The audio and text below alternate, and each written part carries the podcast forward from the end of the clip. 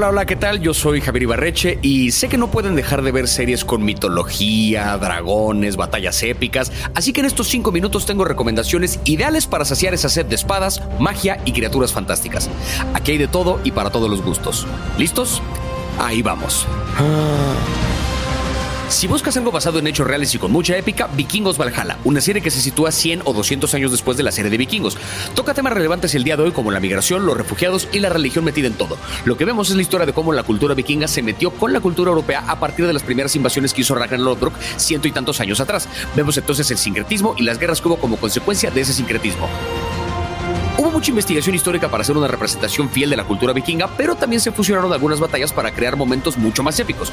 Ya hay una segunda y una tercera temporadas en camino, son 10 episodios de la primera temporada, fue elogiada por todo el mundo, vale bastante, bastante la pena.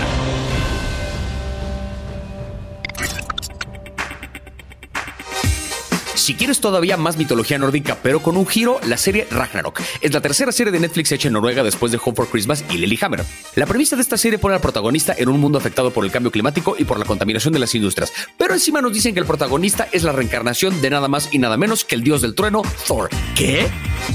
La serie transcurre en una ciudad ficticia llamada Eda. Es el nombre que lleva la compilación más importante de historias de la mitología nórdica y la serie le hace justicia al nombre.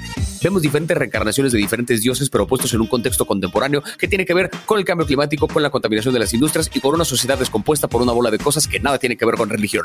Ya hay una tercera temporada en camino, la serie ha sido muy celebrada por la adaptación que tiene de la mitología nórdica, vale también bastante, bastante la pena.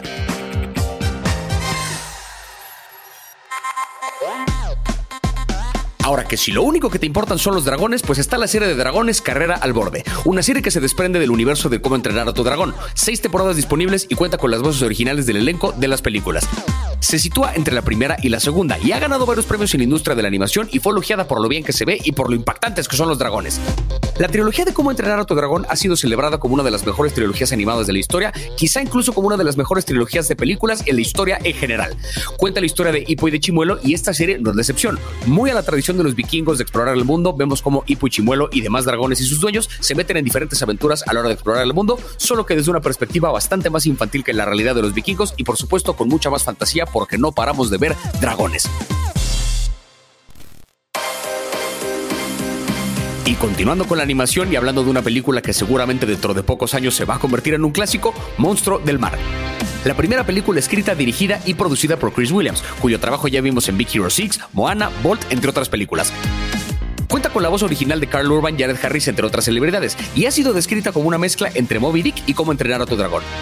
La película cuenta la historia de un mundo en el que existen monstruos marinos que se la pasan causando estragos, y financiados por el rey y la reina, una bola de cazadores de monstruos marinos llevan varias generaciones acabando con estas criaturas, hasta que les avisan que posiblemente serán reemplazados por un buque de guerra que tiene mucha mejor tecnología. Lo que vemos es la historia de estos cazadores marinos demostrando el valor de su trabajo, al mismo tiempo que descubren que las criaturas del mar son mucho más complejas de lo que parecen. Y sorprendentemente, esta es una de las películas que mejor muestra cómo se navega realmente un barco.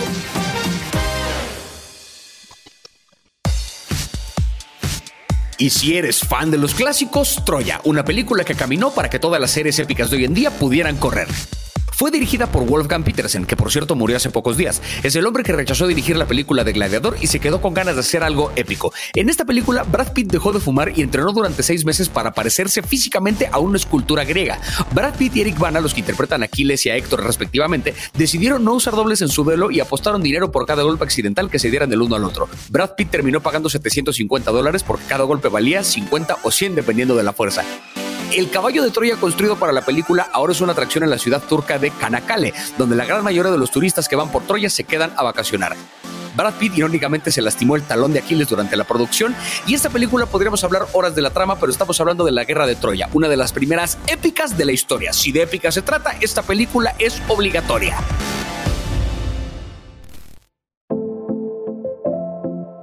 Oh. Espero que estas épicas recomendaciones te hayan servido y no dudes en pasar por las redes de Netflix México para contar qué te parecieron los contenidos y, si quieres, recomendar algunos también. Hasta el próximo, nada que ver en 5.